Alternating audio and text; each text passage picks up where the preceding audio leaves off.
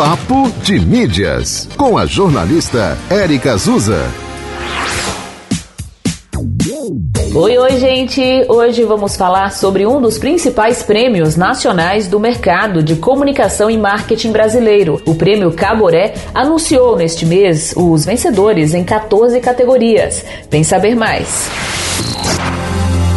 Os vencedores das Corujas no 43º Prêmio Caboré 2022 foram anunciados no dia 7 de dezembro em São Paulo. A premiação homenageia profissionais e empresas da indústria nacional de marketing, comunicação e mídias. Foram concedidas 14 corujas, símbolo da premiação.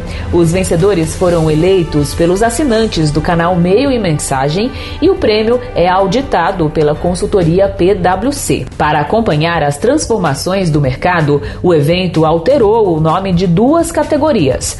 Profissional de atendimento passou a se chamar Profissional de Atendimento e Negócios, enquanto Profissional de Planejamento mudou para Profissional de Estratégia. Na lista de vencedores do Camoré 2022 estão, por exemplo, a agência Play 9, o Google, TikTok e Nubank. A lista completa está no site papodemídias.com. Papo de Mídias. A coluna Papo de Mídias aqui na rádio está em dois horários na programação: uma e meia da tarde e oito e meia da noite. Este e outros episódios você confere no podcast da 91 FM Natal nos tocadores de streaming. Te encontro no próximo episódio. Até lá!